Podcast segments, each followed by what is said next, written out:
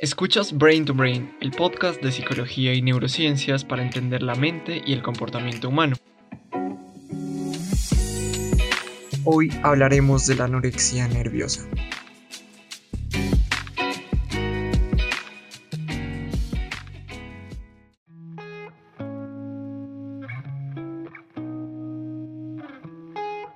Hola, bienvenidos y bienvenidas a un nuevo episodio de Brain to Brain yo soy Víctor y hoy vamos a continuar con la serie que tenemos en el podcast sobre los trastornos de la conducta alimentaria y la ingesta de alimentos. Y por eso vamos a hablar de los síntomas, las causas y el tratamiento de la anorexia nerviosa, uno de los trastornos psicológicos relacionados con la ingesta de alimentos más peligroso. Y además, como es usual en este tipo de episodios, tendremos un caso clínico práctico para que podamos entender mejor el trastorno de la anorexia nerviosa. Como siempre, puedes encontrar en la descripción las fuentes que se utilizaron para construir el episodio, al igual que los enlaces a las redes sociales de Brain to Brain, para que estés enterado de cuando subimos nuevo episodio, además de que por ahí me puedes escribir todas tus preguntas, comentarios o me hagas cualquier sugerencia para próximos episodios. Y si te gusta nuestro contenido, no olvides compartirlo para que este proyecto continúe creciendo y esta información llegue a más personas.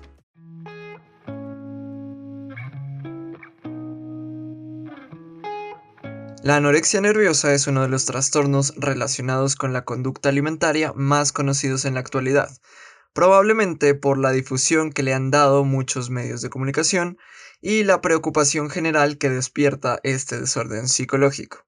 Las personas con anorexia nerviosa sienten un miedo intenso a engordar o a aumentar de peso incluso teniendo un peso significativamente bajo. Este miedo las hace dejar de ingerir los alimentos necesarios para su salud, las lleva a realizar ejercicio excesivo para quemar las pocas calorías que consumen y a utilizar laxantes de manera inadecuada para expulsar los alimentos que hayan ingerido. El miedo a ganar peso usualmente no es reconocido por las personas que sufren de anorexia nerviosa, y por mucho peso que pierdan el miedo jamás los abandona, sino que cada vez se hace más intenso, llevándolos a emplear técnicas para valorar su talla o peso corporal frecuentemente. Esto lo pueden hacer pesándose o midiéndose de manera obsesiva. Igualmente, la anorexia nerviosa causa una grave distorsión en la forma en la que uno percibe su propio cuerpo.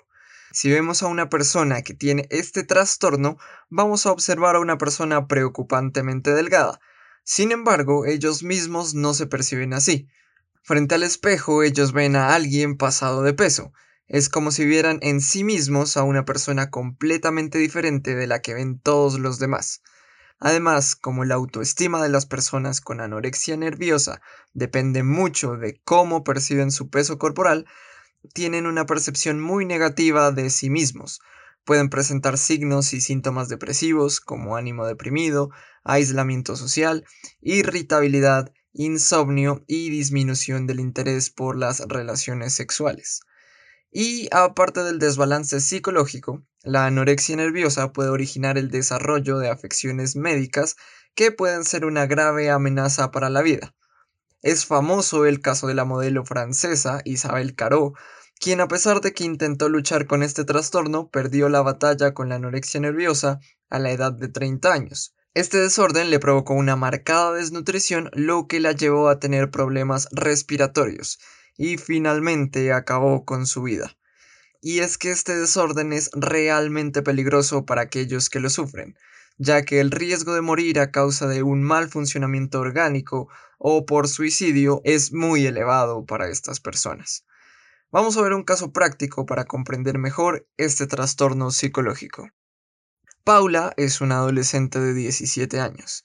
Ella vive únicamente con su madre hace un año, después de que sus padres se divorciaran en un proceso de separación muy conflictivo. Paula visita a su padre cada mes, pero no tienen una relación muy cercana. Este proceso de separación afectó a Paula, ella se sentía triste por la situación que estaba sucediendo en su familia y se sentía ansiosa por no saber qué iba a pasar con ella en este proceso.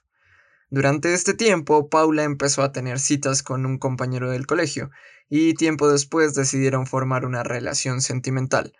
Paula se sentía muy feliz con él y de alguna manera la hacía sentir mejor frente a lo que estaba sucediendo en su hogar.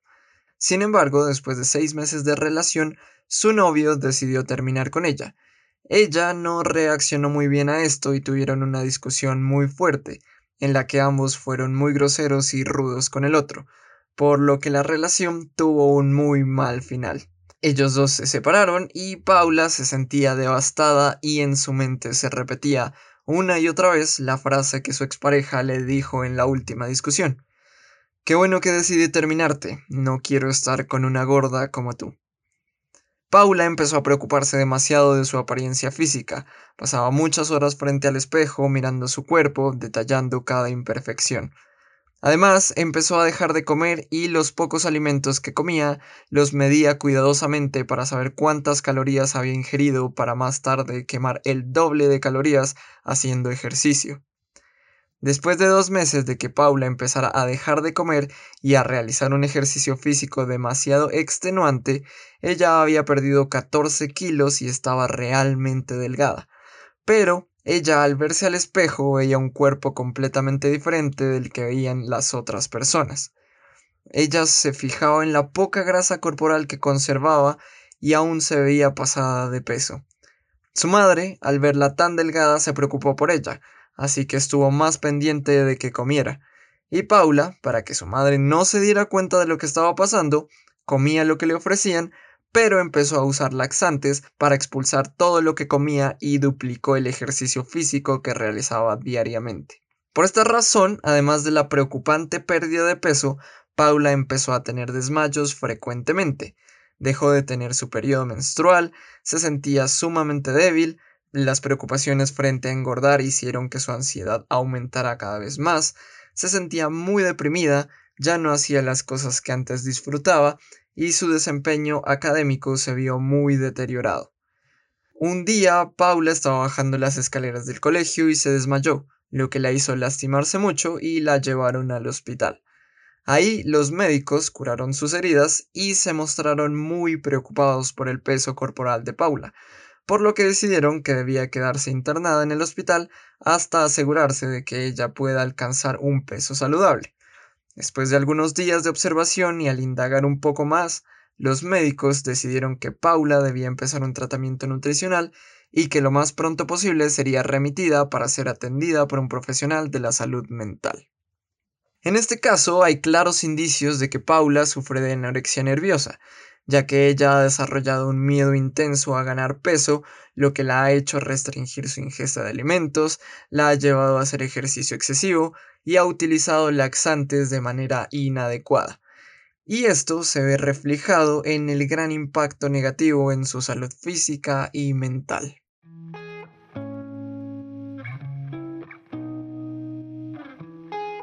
El trastorno de la anorexia nerviosa puede aparecer en diversas edades, pero en la mayoría de los casos se da en la adolescencia o en la edad adulta temprana. Al hablar de las causas de este desorden, debemos considerar los tres factores de riesgo, el temperamental, el ambiental y el biológico. En cuanto al factor temperamental, se ha descubierto que las personas que muestran rasgos ansiosos u obsesivos en la infancia tienen mayores probabilidades de desarrollar este trastorno de la conducta alimentaria.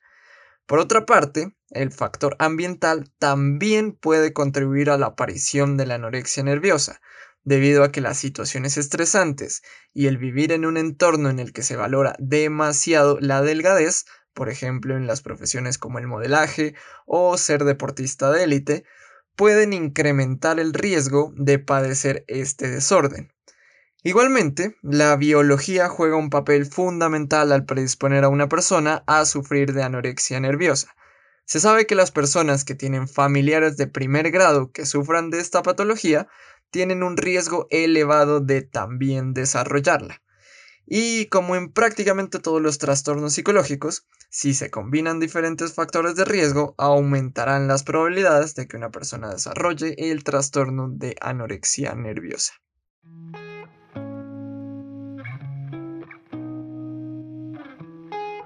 Las personas con anorexia nerviosa raramente van a buscar ayuda profesional, Es común que lo haga la familia o si son ellos mismos los que buscan ayuda, lo hacen por el malestar asociado por las consecuencias físicas y psicológicas del hambre. Pero, como lo hemos visto, la anorexia es un trastorno sumamente peligroso, que pone en grave riesgo la salud física y mental. Por lo tanto, es necesario un tratamiento adecuado para estas personas. En la actualidad, ningún tratamiento farmacológico ha resultado efectivo para el tratamiento de la anorexia nerviosa. Por lo tanto, se utiliza la terapia cognitivo-conductual que se enfoca principalmente en la percepción distorsionada que tiene el paciente de su cuerpo. Para esto hay que trabajar en la ansiedad que tienen las personas hacia el convertirse en obesos o perder el control de su alimentación. Igualmente, una parte fundamental de la terapia psicológica es el incluir en el proceso a la familia y a las personas cercanas al paciente, esto para mejorar cualquier dinámica en las relaciones interpersonales, evitar la comunicación negativa relacionada con la comida y también para mejorar las actitudes hacia la imagen corporal en general.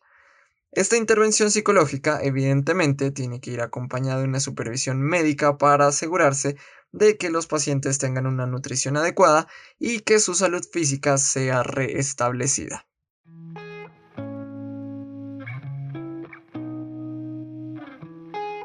En este capítulo hablamos de los síntomas, causas y tratamiento de la anorexia nerviosa, este trastorno de la conducta alimentaria que compromete tan seriamente la salud física y mental de quien la sufre. Si de alguna manera te sentiste identificado o identificada con algo que dijimos aquí, o crees conocer a alguien que puede estar teniendo este desorden psicológico, la recomendación siempre será buscar ayuda profesional para conseguir una intervención adecuada. Y no te pierdas el próximo episodio de esta serie del podcast en la que hablaremos de la bulimia nerviosa, otro de los trastornos de la conducta alimentaria que últimamente ha sido más visibilizado.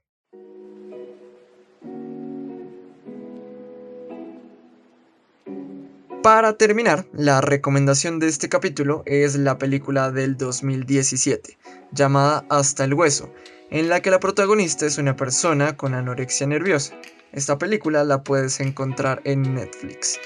De verdad, muchas, muchas gracias por escuchar este episodio hasta este punto. Si te gusta nuestro contenido, no olvides compartirlo con quien tú quieras y recuerda que si tienes cualquier pregunta, comentario o sugerencia para próximos episodios, me puedes escribir por las redes sociales de Brain to Brain. Los enlaces están en la descripción del capítulo.